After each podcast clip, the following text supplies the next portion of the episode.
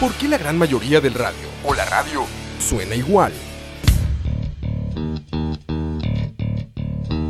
Mensajes publicitarios y comerciales disfrazados de inocentes recomendaciones. Invaden todo lo que vemos y escuchamos. Además de, por supuesto, compromisos con patrocinadores o intereses de terceros que censuran e impiden que cualquier información o mensaje pueda llegar intacto, puro y sin filtros. Al escucha. Muy pronto, una nueva alternativa a la radio. Solo escucha.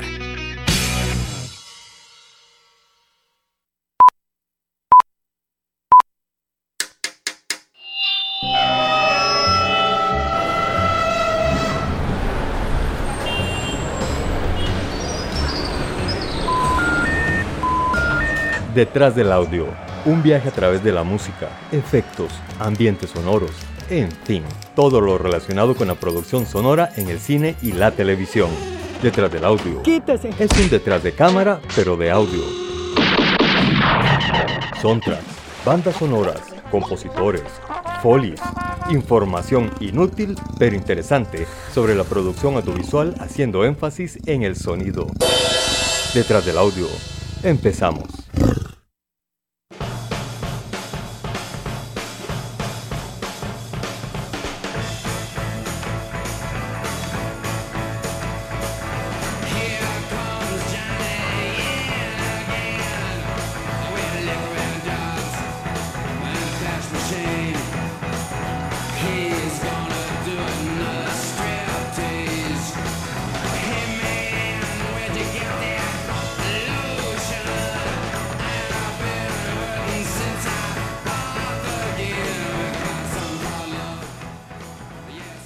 Buenas noches, cinéfilos.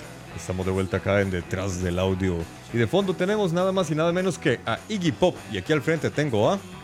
Osman Blanco, el matemático de la radio. Bueno, buenas noches a todos. Hoy solamente ha venido Osman porque Kimberly no pudo acompañarnos hoy por asuntos laborales. Y de ahí acá estamos nosotros disfrutando de esta increíble canción. Vamos a hablar de la película Trainspotting. Una película que causó mucha sensación allá a finales de la década de los 90 por una temática controversial y un soundtrack sobresaliente. Eso mismo.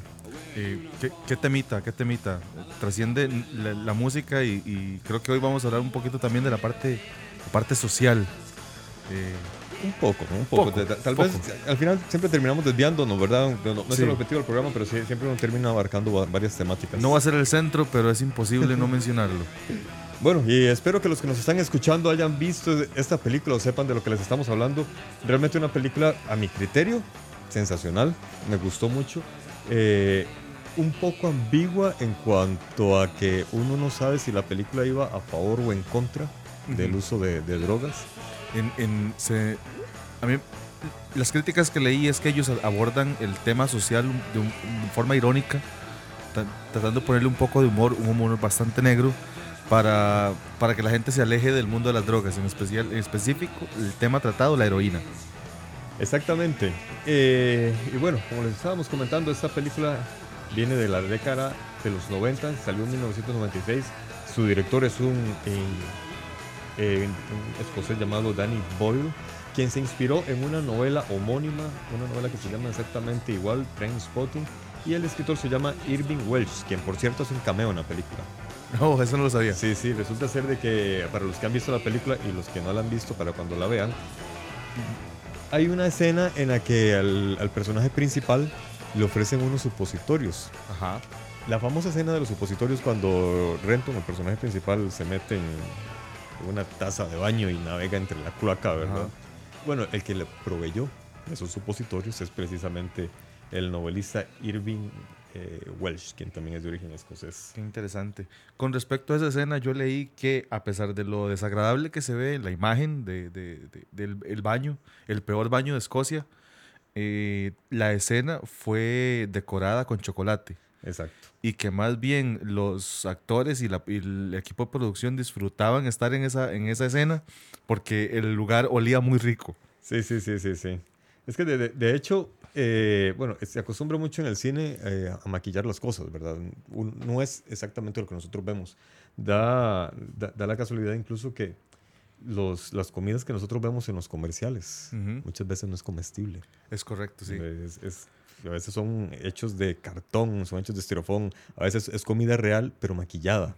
He escuchado que utilizan puré de papa para eh, los helados. Ah, no sé. No sé, o sea, no, no sé con qué lo hacen. Yo nunca he estado a la par de, de la gente que, que se dedica al food stylish, pero sí te puedo decir que mucha de la comida que hacen es, es precisamente maquillada. No es lo que nosotros estamos viendo. Y no es de extrañar que precisamente para hacer eh, una escena tan, tan asquerosa, ¿verdad? Pues tuvieran que a- recurrir a, a- a artilugios, a trucos, ¿verdad? Para poder hacer una, una, una buena escena sin que fuera desagradable para los que estaban participando en ella. E- Es que me imagino que si utilizas algo más realista y, no, y, y- y el, y el aroma que podría tener un, un lugar que realmente fuese así, eh, no, a mí no me gustaría estar ahí. Exactamente. Y bueno, por ese motivo es que decidieron hacerla de puro chocolate, por dicha para los actores y para precisamente Ivan McGregor, quien era el personaje quien se tenía que internar en, en- en- ese en esa alcantarilla. Iwan en ese- McGregor, más conocido como Como un montón de personajes. un montón de personajes. Yo eh, lo vi, la primera vez que lo vi fue precisamente en esta película, allá en el año 96, cuando estaba apenas siendo un estudiante, un- un- jugando a ser un estudiante universitario.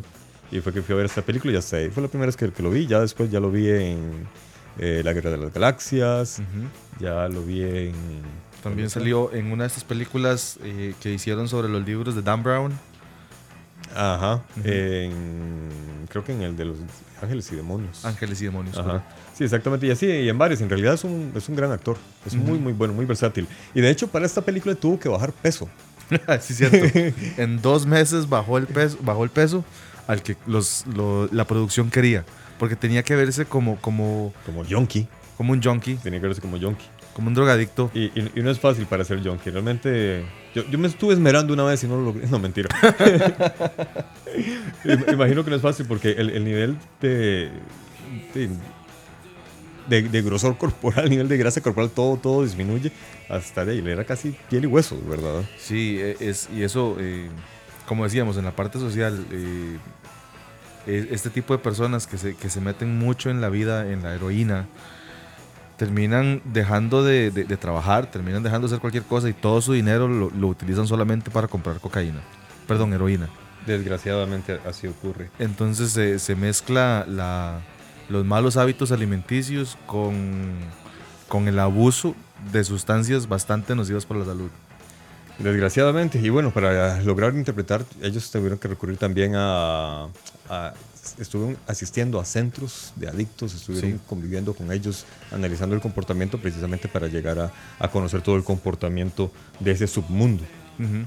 Iwan McGregor inclusive consideró, luego de, de visitar los centros con, con la gente en rehabilitación, de leer mucho al respecto del tema, él estuvo considerando inclusive utilizar heroína para Sí. conocer el campo en el que se estaba metiendo, Sí, pero finalmente Lo, lo, lo declinó. De- desistió y también eh, creo que el, el director eh, lo aconsejó seriamente, casi que le, obligó a no hacerlo, porque realmente ingresar en, en esos mundos puede ser muy peligroso. Es, es correcto. ya para los que somos fans de, de- de- la música rock, ya son demasiados artistas que hemos perdido, ¿verdad? Ujú. Por culpa de, la heroína. Y muchos de ellos son parte del Club de los 27, que en, los en un 27. viaje de, heroína, en una sobredosis, se ya han muerto. Y otros que ya murieron ya más viejos, como los casos recientes de del cantante, ex cantante de Audioslave y Temple Pilots. eh, Scott Wayland. no, Scott Wayland era el de. Él, no, Scott- él sí. era el de, los Temple- sí, el de los Temple Pilots y de Rebel. Be- el- Soundgarden fue, fue eh, ah, demonios. ¿Cómo se me va a olvidar este Y nombre? todos los días cantamos las canciones de él y se Sí. nos olvidan. En, esos momentos tensos, cuando uno está frente, frente a la- al, Al micrófono. al micrófono, a uno se lo olvida. Eh, bueno, mientras tanto, volvemos a la temática de lo que es la música de Trainspotting. Acá tenemos canciones bastante, bastante interesantes. De hecho, este soundtrack, en diferentes, de- dependiendo a la, lista o, o a la revista que uno lea, eh, lo ubican en más arriba, más abajo, pero siempre está entre los primeros 25 mejores soundtracks de la historia del cine. Sí, y eso es porque yo me encontré una referencia, una comparación. Ah, decían que Danny Boyle era muy comparable a Tarantino, pero espérenme ahí para que no se me asuste la gente y no se me enoje. que Danny Boyle es Chris Cornell. Chris Cornell. David, Danny Boyle es muy, muy similar a Tarantino en la seriedad con la que se toma la selección musical. Ajá. No en la sangre, no en, en otras cosas, pero en la seriedad con la que se toma el aspecto musical para la selección de una canción, de un audio que le aporte más emoción, más emotivo, más, más cuerpo a una escena. Bueno, y es que eso me trae a mente algo. Resulta y sucede que Danny Boyle, como bien acabas de decir, el Mae concentrado en buscar canciones bastante buenas y apegadas a la temática de la película, comenzó a hacer una lista de posibles bandas que podrían ser parte de. Y uno de los requisitos que él puso para las bandas que podrían ser parte del soundtrack es que tuvieran algún vínculo con el consumo de alguna droga. Pues de- desde mi punto de vista eso tiene sentido, porque si iba a utilizar música que ambientara bien el- el- las escenas, que le dieran más realce a la, a la vividez de, de lo que vive una persona en, en ese tipo de condiciones, pues, pues sí, que, que sea música hecha por gente que por lo menos haya experimentado el, el- el viaje. Sí, sí. Y bueno, en realidad también, es- eso es un tema interesante porque mucha gente cuando piensa, habla de drogas o piensa en drogas, solo piensa en las drogas ilícitas. Y en realidad existen drogadictos, gente adicta a drogas lícitas, entiéndase alcohol, entiéndase tabaco, entiéndase medicamentos. Correcto. Y de hecho hay otra película que también más adelante vamos a, a analizar, que es la de Requiem por un sueño, que aborda ambos mundos, ¿verdad? Tanto el mundo de las drogas ilegales como el mundo de las drogas legales, y que al final de cuentas ambas son igual de perjudiciales. Y bueno, volviendo otra vez, es que tenemos que estar jalando el hilo para, para el volver. tema de la música. Sí, sí. Eh, en, en, esta, en este soundtrack tenemos a cantantes como Iggy Pop, que ya con solo verlo uno dice, este, si no usado, es un desperdicio de pinta. Pues si sí. no usado es que es anoréxico. que, realmente vos le ve la cara y ya ves que le está tarriado. Es de, de estos inmortales. Es Eh, inmortales, se meten en cualquier Como un vaina, tal Kid Richards. como un cat- Exactamente. Que de hecho él tiene un, un refrán muy interesante. Hay una anécdota de él que dicen que eh, una vez estaban hablando sobre el consumo de, de- de- de drogas en el que él se ha sometido por largos años y que él le dijo a los jóvenes que no consuman drogas, que las dejen, pero que las dejen cerca de su casa. Pues sí, sí. Bueno, Eh. eh, Trainspotting, resulta ser de que este disco, aunque como les estaba comentando, ha sido catalogado unos puestos más arriba, otros puestos más abajo, pero siempre entre los primeros 25 soundtracks de mejores de la historia. Pero ha sido el, el CD, es el segundo soundtrack más vendido de la historia. Wow. Y no me vas a adivinar cuál es el primero. Y, no me lo, y nadie lo va a adivinar. Lo van a tener que buscar en Wikipedia o en Google. Porque no lo van a adivinar. Sí, porque de, de- de entrada a mí se me ocurre cuál, algún soundtrack de John Williams. No, Y, y sí, no. no, no, no, no, no. O Clint Mansell tal vez. Tampoco. No. Es lo más extraño del planeta. Resulta ser de que sacaron, de Trainspotting sacaron dos discos. Ajá. Uno es el de las, el, el recopilado de las canciones, ¿verdad? Para que salieron el disco. Y otro es toda la banda musical. Ajá. Ese es el más vendido. Qué- qué Él ganó por todo lado. Sí, y, y considerando que fue una película de bajo presupuesto. Sí. Sí, Porque sí, sí. en- en una de las escenas, recuerdo eh, cuando, cuando estuve investigando sobre la película, que una de las escenas se quería utilizar de fondo la canción, el tema de Misión Imposible. Ajá. Pero para ese momento, en los años 90, era cuando recién estaban planeando la primera película, o para ese momento estaban o la planeando, o ya estaba saliendo la primera película de Misión Imposible con Tom Cruise. Ajá. Y para ese momento la canción estaba tan, tan, tan cotizada que lo, solamente los permisos y la licencia para utilizar esa canción era el triple de todo el presupuesto que tenían para la película. Exactamente. O sea, no pudieron usar la canción porque No la era, más, cara una canción que la película entera. Y sin embargo, recaudó 50 millones de dólares eh, estadounidenses, que eran como por ahí de los eh, 70 millones de liras. Libras esterlinas. Li- perdón, de, de libras esterlinas. O sea, recuperaron todo. Tres, cuatro Sí. veces. Realmente les fue muy bien con esta película. Fue un gran negocio. Pero Y- no era una decisión que podían tomar en el momento. Exactamente. y no creo que la casa de No. disquera dueña de los derechos diga, sí, vamos a confiar en tu creatividad cineasta que nunca hemos nunca ha hecho nada más que ahora. Correcto. Porque de hecho le- fue, esa fue la película con la que él se dio a conocer. Él era un desconocido. Y y estuve leyendo que esta, es, esta película surgió, digamos, de casualidad, aunque hay gente que va a decir, no, las casualidades no existen, pero eh, bueno, en realidad no fue casualidad. El productor, no, no recuerdo el nombre, el productor estaba haciendo un viaje de Inglaterra hacia Estados Unidos y se encontró esa novela en una librería antes de, de abordar el avión, la compró y la fue leyendo. Cuando llegó a Estados Unidos no podía parar de leerla. Y pasó diciendo, no, esto tiene que ser una película, que ser una película. Cuando se devolvió a Inglaterra, lo primero que hizo fue buscar a, a su amigo David Boyle. Le dijo, madre, viera la novela que me leí, hay que hacer una película.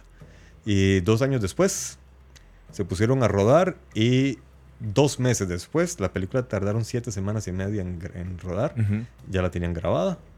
eh, y entonces ya comenzaron, comenzó el proceso de edición y después ya la publicaron y se convirtió en un éxito.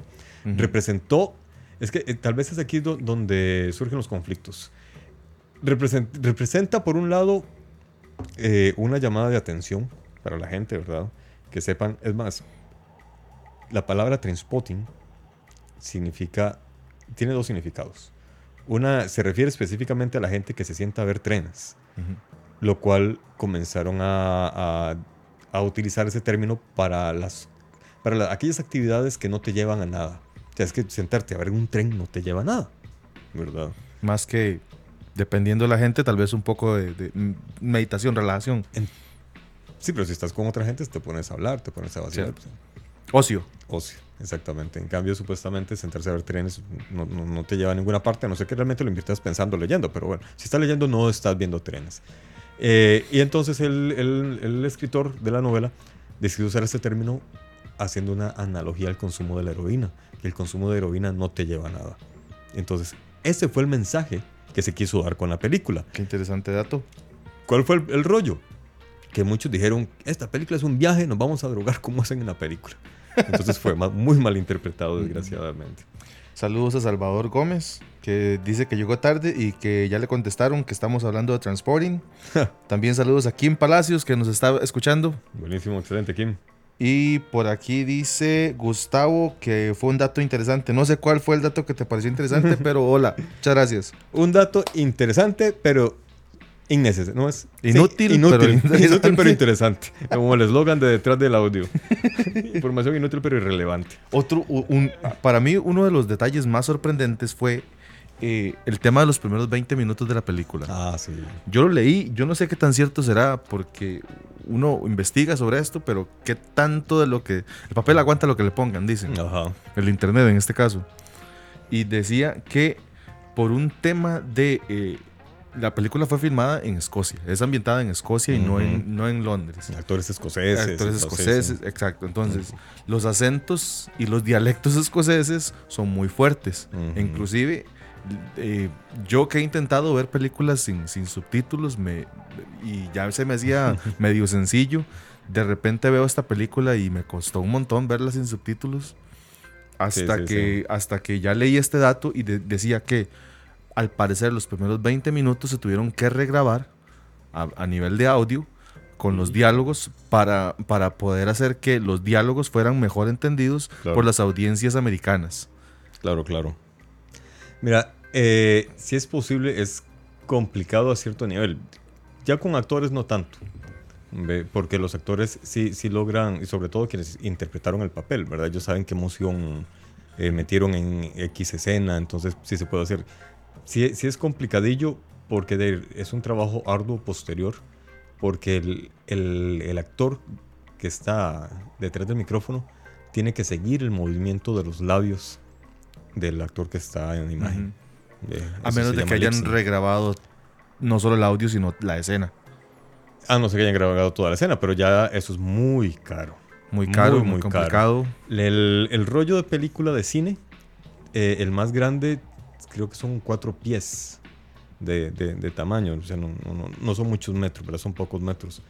Y vale, ¿cuánto costaba? Cerca de mil dólares. Un montón de plata. Un montón de plata, entonces realmente no, wow. no, no, podés desperdiciar así películas. Si tenés los recursos, sí, pero con, el, con el presupuesto que ellos tenían, no creo.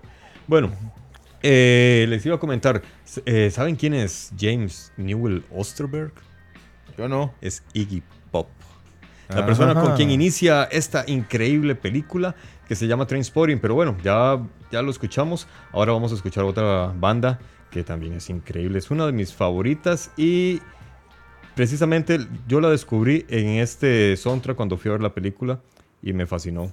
Les estoy hablando de New Order con la canción Temptation. Qué piezón.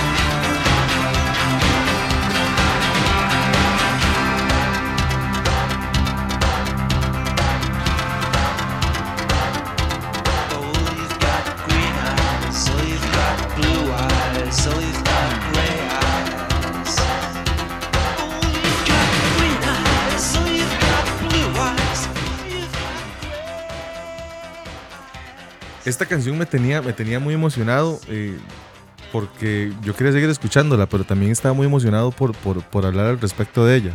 ¿Por qué? Eh, en muchas cosas. Por ejemplo, eh, esta canción fue regrabada, rehecha para la película. La canción originalmente salió en 1981-82 y fue regrabada posteriormente. Y debo decir que me gusta más la versión nueva. Hay que, tengo que aceptarlo. La versión nueva es mucho más mucho más pegajosa. Ajá. Y es tan pegajosa y yo la escucho tanto que cada vez que yo pongo alguna canción en YouTube y en YouTube yo le digo que, que le da autoplay, eventualmente esa canción sale entre, el- entre las sugerencias del, de que va a sonar siguiente. Ajá, ajá. Es, es- así es lo que me atrae esta canción. Y es que sí, en realidad, como les comenté, yo esta banda la descubrí hasta el año 96, 1996. Sin embargo, New Order existe desde 1980. Es una banda realmente muy vieja. Eh, en su momento eh, fue de las bandas más, en los 80, fue una de las bandas más influyentes en el post-punk que llaman. El post Britpop. Britpop, ¿no será? eh, es que por eso, es que es una mezcla, en realidad es una fusión. Ellos son post-punk porque son. Esta canción no es tan punk, pero en realidad New Order sí, sí tiende más al punk. Pero se le considera el post-punk porque el, el punk inicial era como más urbano, más. y, y más tarriado, digamos. Sí. Eh, surgió, el punk surgió como una, un- una manifestación social de jóvenes que prácticamente no sabían tocar música y se reunían y le, le volaban a los tarros y ahí fueron aprendiendo poco a poco, ¿verdad? Sí. Como muchas bandas, de hecho. Eh, New Order no, New Order ya corresponde a, un, a gente un poco más educada, más preparada. Ya metieron eh, teclados, ya lo hicieron un poco más electrónico, entonces ya por eso les llaman post-punk. Interesante. Y es un poco popeado también. Pero, por ejemplo, cuando yo comparo la canción original con la que se utilizó para, para la película, la canción original eh, es más corta Ujú. y se pueden escuchar algunas guitarras distorsionadas ahí de fondo. un- no tienen toda la ganancia de la guitarra distorsionada, pero sí se, sí se puede determinar que es una guitarra distorsionada, como el... Es sutil y agradable, Sí. pero las voces utilizadas en la original son, son más... hacen más contraste con el beat de la canción, que Ajá. el beat el, uh, uh, uh, es un poco agudo, un poco, poco más fino, y las voces son gruesas, entonces hace mucho contraste. Cuando la arreglaban, cuando la, la- la regraban, sucede que la voz ahora es un poco más fina y no contrasta tanto, entonces llama mucho la atención. Y dato curioso, yo cada vez que veo el video de esta canción y me acuerdo de la escena del bar donde el personaje principal termina enguilado, como decimos Ajá, acá, ajá. las actrices me, me llaman, son diferentes. Coronó, no son coronó. mismas, sí, coronó, sí, son diferentes, pero a mí me llama la atención que a mí se me parecieron. Ajá. Se me parecieron. Entonces, eh, y, y fue un, fue, me pareció también interesante ver que como se me parecían, eh, me hizo la referencia que en una parte de la película, este, este esta muchacha se llama Diane, Diana, Ajá. y ella estaba cantando a capela Ah, la canción. Comentario fresco de media calle. Qué rico una birra de media calle. Aquí hay una. Bueno, un par. Dicen, no, aquí no, en otro lado. Bueno, eh, volvamos entonces, o más bien continuemos con Trainspotting. Ahí, en la, la escena principal, la escena con la que empieza la, la- la película, cuando va Renton corriendo con la canción de Iggy Pop de fondo y que va diciendo, elige una vida, elige esto, elige, elige todo lo que sea, y que él al final dice, yo elegí, no elegir. ¿Por qué? Porque cuando estás hero- heroína no importa nada. Esa escena, esa corrida, está basada en un videoclip. Mm. Ajá. Resulta ser de que los Beastie Boys tienen una canción que se llama Sabotaje o Sabotage y precisamente son unos delincuentes huyendo de la policía. Y bueno, resulta ser de que esa fue inspiración u homenaje que le hizo Boyle a esta, a esta banda. Y bueno, también otro detalle que casi todos los, los participantes del soundtrack eran de la, del Imperio Británico no recurrieron, no, no recurrieron a, a músicos estadounidenses. No todo se salieron de sus islas. Exactamente. Y es que en realidad, al menos es mi criterio, y ya Osman y yo lo hemos comentado, y tenemos un, un gusto similar. Hay como una, al menos en mi caso, yo sí siento una mayor pre- predilección hacia el, el rock británico que al rock gringo. Con excepciones, Con el- sí. pero, pero sí, sí, sí, sí, digamos que de las bandas que me gustan mucho, la mayoría son británicas. Sí, sí. Una vez yo hice un comentario y mi papá se enojó. ¿Cuál? Cuando yo escuchaba Oasis en los 90 y me fascinaba y, Ujú. y ahí- y lo elaborado de los muchachos, una vez dije que me parecían los Beatles de los 90 Mi papá casi, casi me da una bofetada. Pero, pe- pero, eso, e- ese comentario en realidad lo dijeron hasta especialistas, porque yo leía hace, hace muchos años, yo trabajé en un canal musical y de ahí me tocó ver mu- muchas de estas cuestiones musicales. Y leí de, de eso. Entonces, en realidad, yo creo que incluso así fue como se vendieron, o así los vendieron a ellos. Como Si se lo- peinaban igual. Sí, exacto. Pero bueno, A mí volviendo, no- volviendo a Transporting. Ah, sí, sí, sí, sí. sí. Perdón, perdón, adelante, Ronald. No, no, claro, no, no. sí, simplemente iba a decir eso, que a mí en realidad musicalmente no se me parecían. O sea, yo sí siento que es, es cierto. eh, en, en Inglaterra se establecieron como tres líneas específicas de música, de bandas a seguir, que eran Led Zeppelin, Pink Floyd o los Rolling Stones. No, lo- Le- Led Zeppelin, Pink Floyd o los Beatles. Esas fueron las tres grandes influencias. Eh, Oasis viene de la influencia de los Beatles, pero incluso hasta los Rolling Stones vienen de la influencia de los Beatles mezclaban un poco con los Pink Floyd, pero son influencia más que todo Beatles. Y bueno, Oasis es de la, de, de la línea de los Beatles, aunque diferente. Y de hecho muy matizado. A mí siempre me gustó mucho Oasis también. ¿Y Blur qué, qué- qué referencia tiene? En, en- en- en la estructura que estás comentando, ¿a dónde ubicas a Blur? Blur más tirando a, lo- a los Beatles también, porque no es psicodélico, como si lo era Pink Floyd, Sí. por ejemplo. Y, bueno, volviendo al tema, uno de los de los, de los controversias que, que creó esta película. Transporting, eh, un senador estadounidense, Bob Dole, que también fue candidato a la presidencia en aquellos años, él decía que esta película era una idolatría a la a las drogas. Sí, sí. Pero como te estábamos comentando hace un rato, en realidad, es, es una forma jocosa de cómo dar una lección. Pero viene el tema adicional. Posteriormente, luego de haber hecho esa crítica tan, tan bastante fuerte, Ajá. él admitió posteriormente que no ni siquiera había visto la película. No sé si la terminó de ver Ah, tiempo después, pero él no había visto la película en el momento en que emitió la crítica sobre idolatría a la, a la drogadicción o la droga. Ajá. Eh, y y, pues, que es un poco contradictorio. a- Es que es prejuicioso, ¿verdad? Si, Es si- no has visto algo, si no conoces algo, no, Exacto. tienes- perdón, pero no tienes derecho a opinar. A, a eso me refiero. yo, yo de- debo aceptar que me... eh, Antes de venir acá yo tengo que ver la película otra vez. Ujú. Yo no puedo venir a, a este programa sin ver la película antes de verla. Por lo mismo. Porque necesito refrescar mi memoria y Ajá. necesito fundamentar lo que, lo que quiero decir. Y, y entonces esta crítica es para Bob Dole en aquel momento. Exacto. Yo no sé si lo terminó de ver después. Es probable, es probable, pero, pero es, esta crítica es para mucha gente que san- sataniza el tema de las drogas Ujú. y no lo aborda como tal, porque es un tema que es necesario. Sí, sí, sí, sí. Hay Y- que, hay que cambiar cosas a nivel de sociedad para evitar Correcto. llegar a tantos excesos. con, con lo que estás diciendo, eh, hago referencia con el programa trans anterior de- del que estamos transmitiendo ahorita, pero me refiero al de hoy, al de el que tenía Roa con, con Diego, que estaban hablando sobre el, el uso de armas y, y los conflictos y las masacres que se están dando en Estados Unidos, ¿verdad? Ujú. Por la facilidad con la que la gente obtiene armas. Y eh, hay gente que le echa la culpa a los videojuegos. Y no, o sea. Y yo, yo, yo después hablaba con Roa y le decía, Roa, aquí en Centroamérica todos nos criamos viendo el chavo. Todos. Ajá. Hay gente que imitó al chavo en, en cuanto al bullying y, a- y a las groserías y a los golpes. Hay gente que no. En mi familia no. Yo recuerdo la primera vez que yo le dije torpe a uno de mis hermanos, me regañaron. Mm. Wow. Y ahí así fue. O sea, a mí, me- a mí desde pequeño me decían, eso es televisión, usted no lo imite. Punto. Igual cuando veía películas, o sea, Ujú. eso es televisión, no lo imite. Aquí inf- influye mucho, uno, la madurez de la persona y segundo, quien lo esté supervisando. Transporting no es una película para menores de edad. No. Es una película para gente que, que, tiene la capacidad de analizar. ¿Por qué?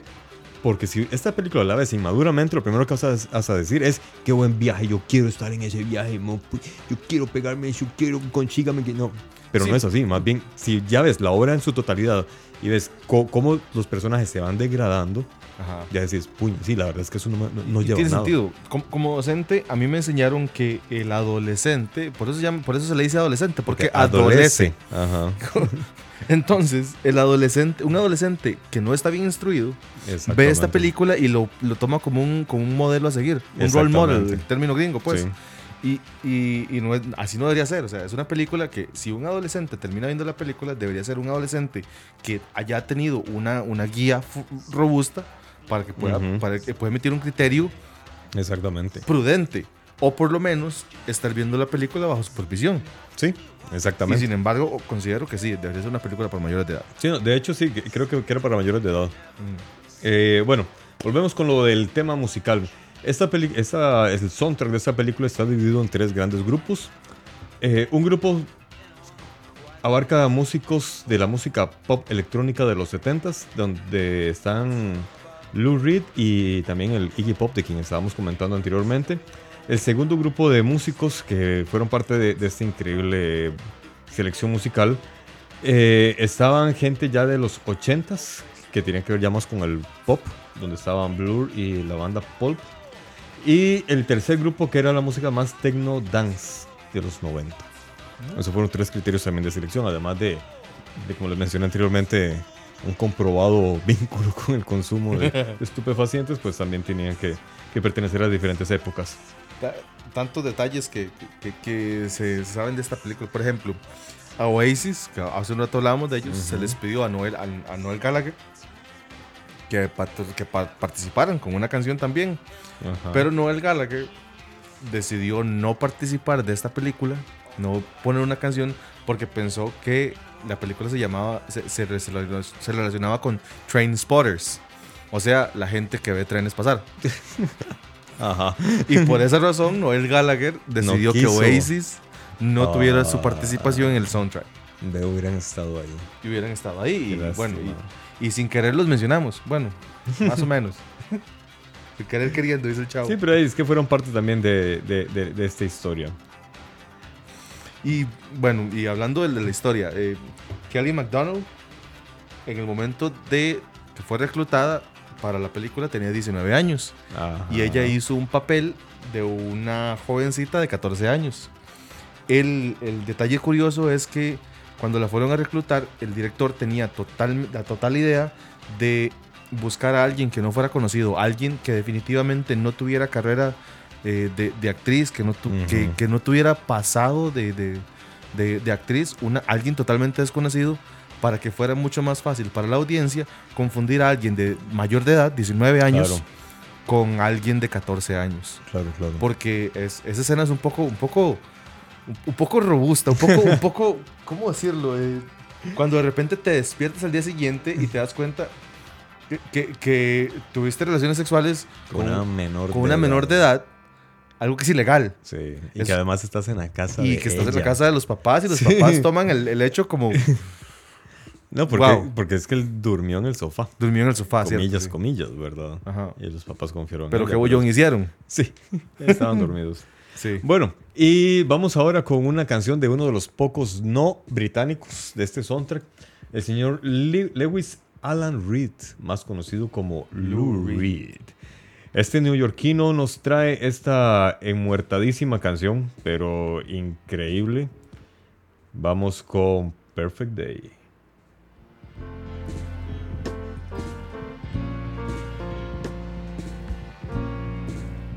Just a perfect day. Drink sangria in the park. And then later, when it gets dark, we go home.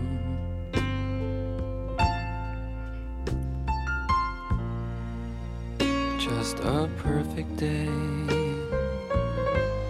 Feed animals in the zoo. Then later, a movie too, and then home.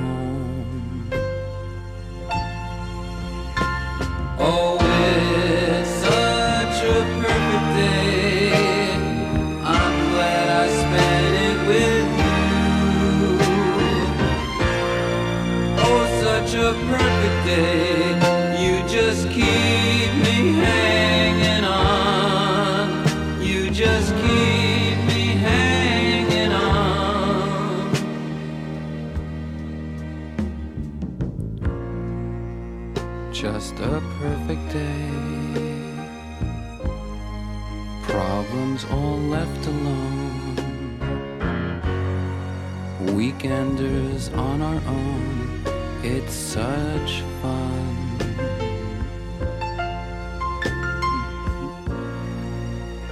Just a perfect day. You made me forget myself. I thought I was someone else,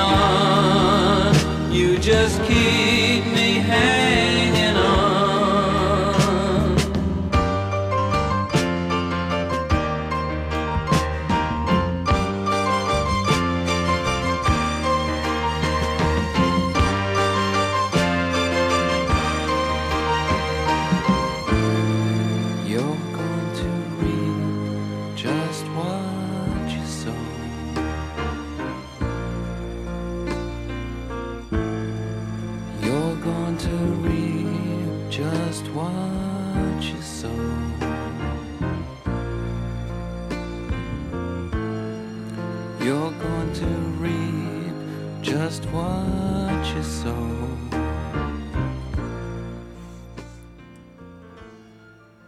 Despierten, muchachos, despierten. Vuelvan, ¿Qué? vuelvan. Qué pieza. Sí, sí. Eh, a mí me parece esta canción una ironía eh, eh, en la escena en que es utilizada. ¿Por qué? El Perfect Day en la escena donde el personaje principal casi se muere y lo terminan tirando en la explanada principal, en la entrada principal de emergencias de un hospital. Sí, porque quedó inservible. Exacto, sí, es, es- es- Yo entiendo, yo entiendo que para los aficionados a ese tipo de sustancias, eh, un buen rye es, es el objetivo, sí, sí, me queda clarísimo. Pero me- no me deja de parecer una ironía que el- la canción del Perfect Day, el día perfecto, suceda cuando Renton casi muere. ¿Sabes qué pasa? Eh, y de hecho la, la película lo dice muy bien al inicio. Y me ha tocado vivirlo con... A veces he tenido que ir a, a- a grabar a zonas muy feas de, de Costa Rica, no solo de San José, sino que de, de, de esas partes como Limón, La Carpio, Guanacaste. Y Casi visto- hace, casi hace un Cristian Lagos. Sí, y, y otros lugares del extranjero. y vieras que, como te digo, y es exactamente lo que dice el personaje Renton al final. Uno no escoja, uno, uno no busca motivos porque no son necesarios cuando tienes heroína. Ve, los drogadictos, mae, los que, perdón, es que ese es un asunto.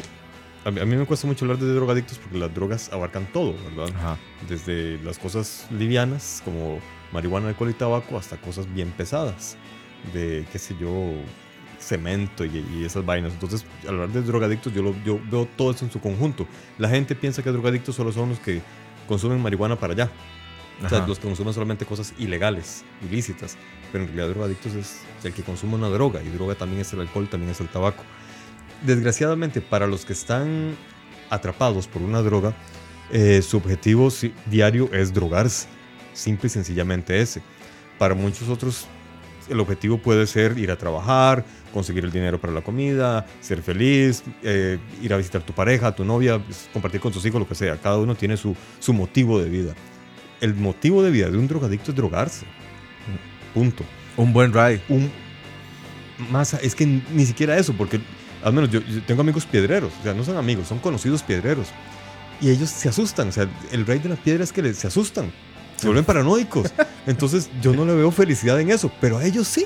Sí, sí, sí. ¿Ves? Y entonces vos los ves en la calle con los ojos pelados y uno se los topa de repente y ellos brincan y ¿qué? ¿Todo bien? Y, y es, es la felicidad, o sea, no Pero- felicidad, pero es lo que les satisface Sí. Eh, Es como, como cuando, cuando recién uno está echándose las primeras birras que, que mucha gente no le gusta el amargor de la cerveza, Ah, Por no le, no le cuadra, pero terminan bebiendo cerveza porque es lo más barato que comprar. La, la semana pasada mencionamos la cerveza en un programa también de comida. Que, y, y mencionamos eso. El primer trago de cerveza que todo mundo se toma no nos gusta. O muy poco sí. A mí sí me gustó, Ah, pero la gran mayoría no, porque es un sabor raro, es amargo. Pero qué rico. Pero ya después, exactamente, ya le agarramos Exacto. el gusto. Es cuestión de agarrarle el gusto, nada Y, más. y- y exacto, entonces cuando la gente, yo me acuerdo que mis amistades con las que yo salía a tomarme mis primeras cervezas, Ajá. decían, no, eh, yo voy a comprar cerveza porque es lo que, lo- porque, porque solo tengo cinco rojos, cinco rojos son cinco birras. No me puedo tomar, un, me tomo un whisky si me acaba el presupuesto en un whisky. Sí, sí, sí. Y yo me acuerdo que yo sí, yo sí me iba por la cerveza. Entonces, lo que usted cuenta de, de- de buscar el ride, de buscar eso, Exactamente. tiene mucho sentido comparándolo con mis inicios cerveceros. Correcto. Y en esa escena, precisamente, Renton alcanza el punto clímax El del consumo, ¿ves? Él quedó inconsciente. Y sin embargo, no quita la ironía que yo mencioné al principio.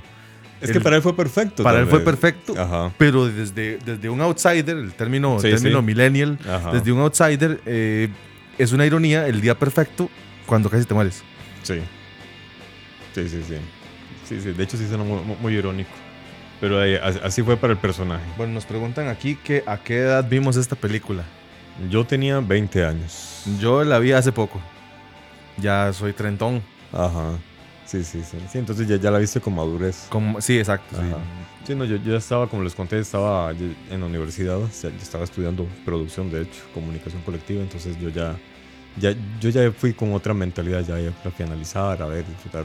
Y ya hemos Eh, tenido experiencias, amistades, eh, eh, de todo tipo de cosas que nos ayudan and- a an- andado por, por algunos mundos. sí, Sí. investigación de campo. Investigación de campo. investigación de campo y de monte. es decir, en ahí en el Montasal. en el Montasal de, de- sí, sí, sí, sí, no, sí. no, no, no, no malinterpreten, E- investigación de Monte de la Cruz allá en Heredia. También, hombre. uh. ok, sí, sí, estamos, estamos. Bueno. Un saludo, un saludo a Gustavo por la pregunta. Un poco indiscreta la pregunta, pero está buena. la verdad es que da igual. Bueno, eh, más detalles de Transpotting. Uno de los músicos que, el único músico que interfiere dos veces en este soundtrack es precisamente. Ah, bueno, pero vos habías dicho algo muy importante. Oh, antes de sí. decir lo que iba a decir. Sí, sí, Sí, sí, sí, Nada más que eh, eh, un detallito importante. Vamos a, vamos a buscarlo aquí porque quiero estar completamente seguro. Parece ser que. eh, y aquí está, vamos a ver. Pues sí, sí. Lost for Life, la canción de Iggy Pop, interpretada por Iggy Pop, Iggy Pop fue coescrita junto con un tal David Bowie. Nada más y nada menos. El que ha estado en participando en los discos de todo el mundo. Participó con Queen, participó, ahora nos damos cuenta, con Iggy Pop. De hecho, lo mencionamos en la película la semana pasada. Sí, sí, sí, de hecho también. Eh, la de Black Jack. Black Jack, sí. Sí, sí, cierto. Ya se te había olvidado. Sí. Vean, lo- lo- lo- yo tengo mala memoria. Eso, la gente que lo sabe me conoce. Eso la es- gente que, que me conoce lo sabe. Un chiste interno. Sí, sí, sí. Y bueno, precisamente vamos ahora con la canción de David Bowie, Golden Years, que aparece en Trainspotting.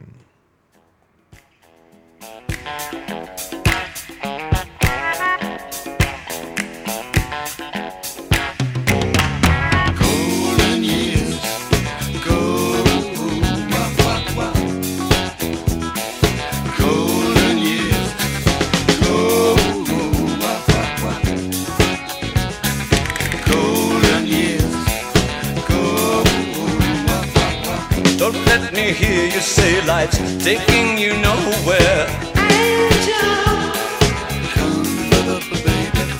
Look at that sky, life's begun. Nights are warm and the days are young. There's my baby lost, that's all.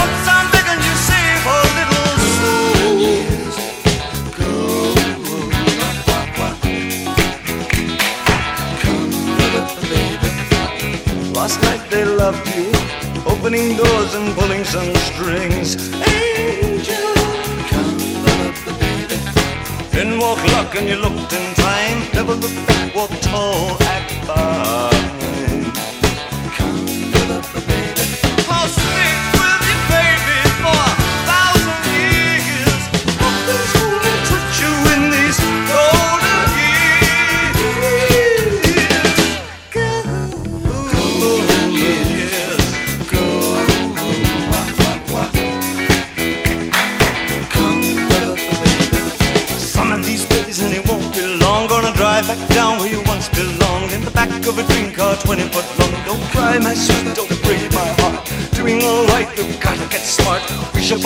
One day one day.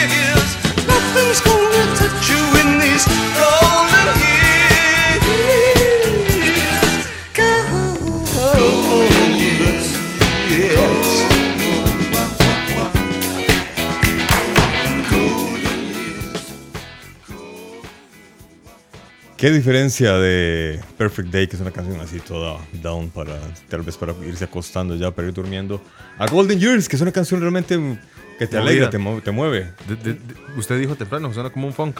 Sí, sí, es un funk riquísimo. Yo soy muy fan del funk. Muy fan del funk. Suena bonito eso. Fan de... Si, si, si algún día llego a ser Funk músico, Con N. funk. Sí. También. También. En mi próxima vida voy a ser músico y voy a hacer una banda que se llame Funk Funk. Qué difícil que no se le salga a uno la charlatanería a veces, ¿verdad? Ah, porque otro- la, la- la ocultas en algún momento. Otro dato este, interesante, pero inútil. Resulta que eh, la señorita de 19 años, eh, McDonald, eh, invitó, de forma inocente, invitó a sus papás al estudio el día en que se grabó la escena del sexo. Con Ewan McGregor. Uy, uy, uy. Qué pena. Qué pena. Digo yo y no sé qué dijo ella. Eh, sí, este, Qué pena también. Cuando me enteré del dato, lo que me quedó duda es si ella los invitó eh, a propósito o si fue justo el día que le dijeron, bueno, mamita, ¿qué ponerle? En esas culturas la, la sociedad es mucho más abierta, ¿verdad? Entonces yo creo que tal vez no lo miraron tan... Pero, pero es interesante la, la pregunta. Es O sea, interesante. a- Al fin y al cabo, indistintamente de qué tan abiertos sean, a mí, a mí me queda es- esa consulta de si fue a propósito o si fue un accidente. Un happy accident, como dicen los gringos. Bueno, no creo que para los papás haya sido muy happy. Para Iwan McGregor me imagino que sí. Ah, sí. Qué mujerón. Sí.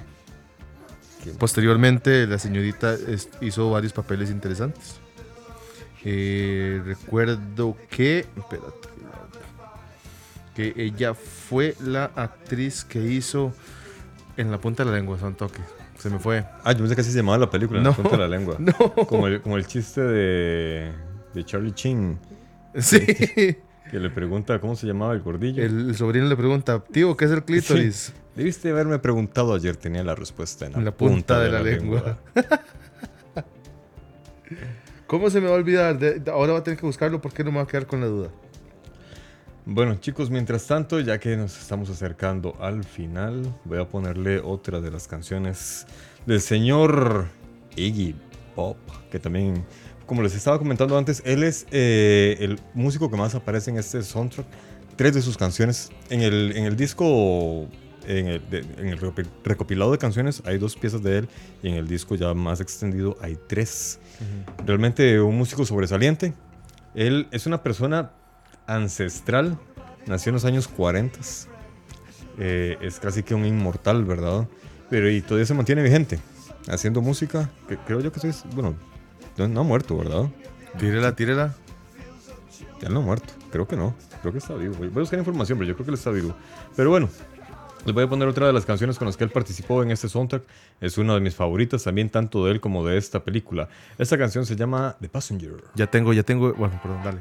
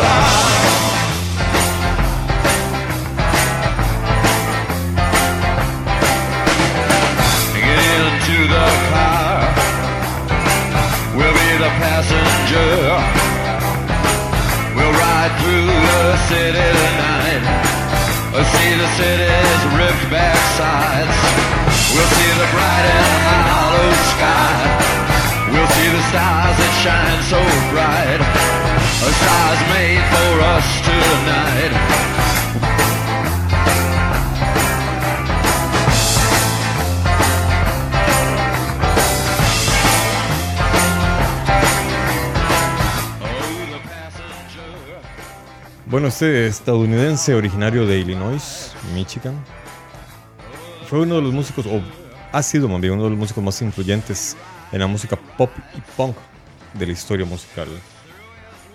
Él ha tenido muchos altibajos en su vida, eh, tanto en sus éxitos como en su vida personal, desgraciadamente. Sí, su, su adicción lo ha mantenido muchas veces alejado de su ambiente musical y, y- y de una vida estable, pero siempre ha vuelto. Es de esas personas que, que van y vienen. Por dicha no se ha ido del todo. Eh, todavía está vivo, como les estaba comentando. Y él nació en el 47. Su primera banda se llamaba The Stooges. No tuvo mucho éxito. Pero posteriormente lo descubrió el señor Iggy, eh, David Bowie, precisamente. Quien le produjo un disco. Sí, sí, es que ya. ya- ya- El señor ya me- Bowie va a estar presente en nuestros, en nuestros temas siempre. Exactamente. Eh, Su él- majestad. Él lo, sí, su majestad. Él lo descubrió y lo ayudó a crear el disco que lo catapultó al éxito que se llama Raw Power o Poder Crudo. Y a partir de ahí Iggy Pop se disparó y comenzó a influenciar a grandes músicos en la historia de nuestra actualidad. Eh, eh, para no dejarlos con el clavo, con, el, con, con lo del tema de Kelly McDonald, ella posteriormente participó en la película No Country for All Men. Ella era la esposa de Llewellyn, que se encontró el dinero y Ah, mira. no se iba a escapar. Y también, también eh, actuó como un fantasma, Rowena Ravenclaw, en la película de Harry Potter. Ah, mira. Ah, y no, no, no la reconocí. La, la vi muy transparentada. Bueno, chicos, ya se nos está yendo la hora. Sí, un poquito de expectativa. Eh, tenemos pensado para futuras ediciones hablar sobre... No, no- no sabemos cómo le vamos a poner todavía título, pero queremos hablar de fracasos musicales también. fracasos musicales y también de los One Hit Wonders. Exactamente. Aunque vieras que eh, hace poco eh, Oscar, Oscar Campos, que también transmite por acá, hizo una, un programa que estuvo muy bueno, que te- también sería bueno escucharlo, y también se lo recomiendo, sobre los malos covers. Los malos covers, eso me gustaría. Vieras que bueno, te voy a pasar, le voy a pasar el link a la gente que está vinculada, perdón, a Mixelar o a Charlavaria, pueden buscar el, el programa de Oscar Campos y buscar el de los malos covers. Y hay otro tema que también da para mucho y es el de los covers que son más famosos que la original. Sí, también. También, esa es otra. Que Eh, bueno, eh, a mí me pasó con la canción de, de Metallica, la de Whiskey in the Jar, que yo no la conocía y cuando la escuché la primera vez por Metallica no me gustó y tiempo, años, pero años, años después me di cuenta que era un cover, busqué el original y el original es buenísimo. Sí. Bueno, muchachos y muchachas, nos vamos por esta noche. Vamos con Born Sleepy, la otra canción icónica de esta increíble película. Trainspotting se la recomiendo tanto la película como el soundtrack.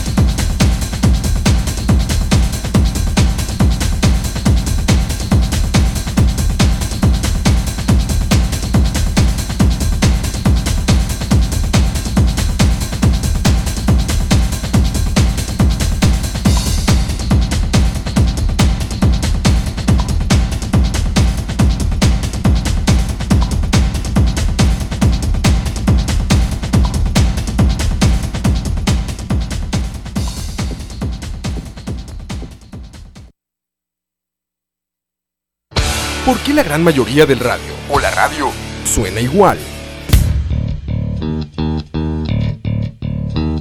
Mensajes publicitarios y comerciales disfrazados de inocentes recomendaciones. Invaden todo lo que vemos y escuchamos. Además de, por supuesto, compromisos con patrocinadores o intereses de terceros que censuran e impiden que cualquier información o mensaje pueda llegar intacto, puro y sin filtros. Al escucha. Pronto, una nueva alternativa a la radio. Solo.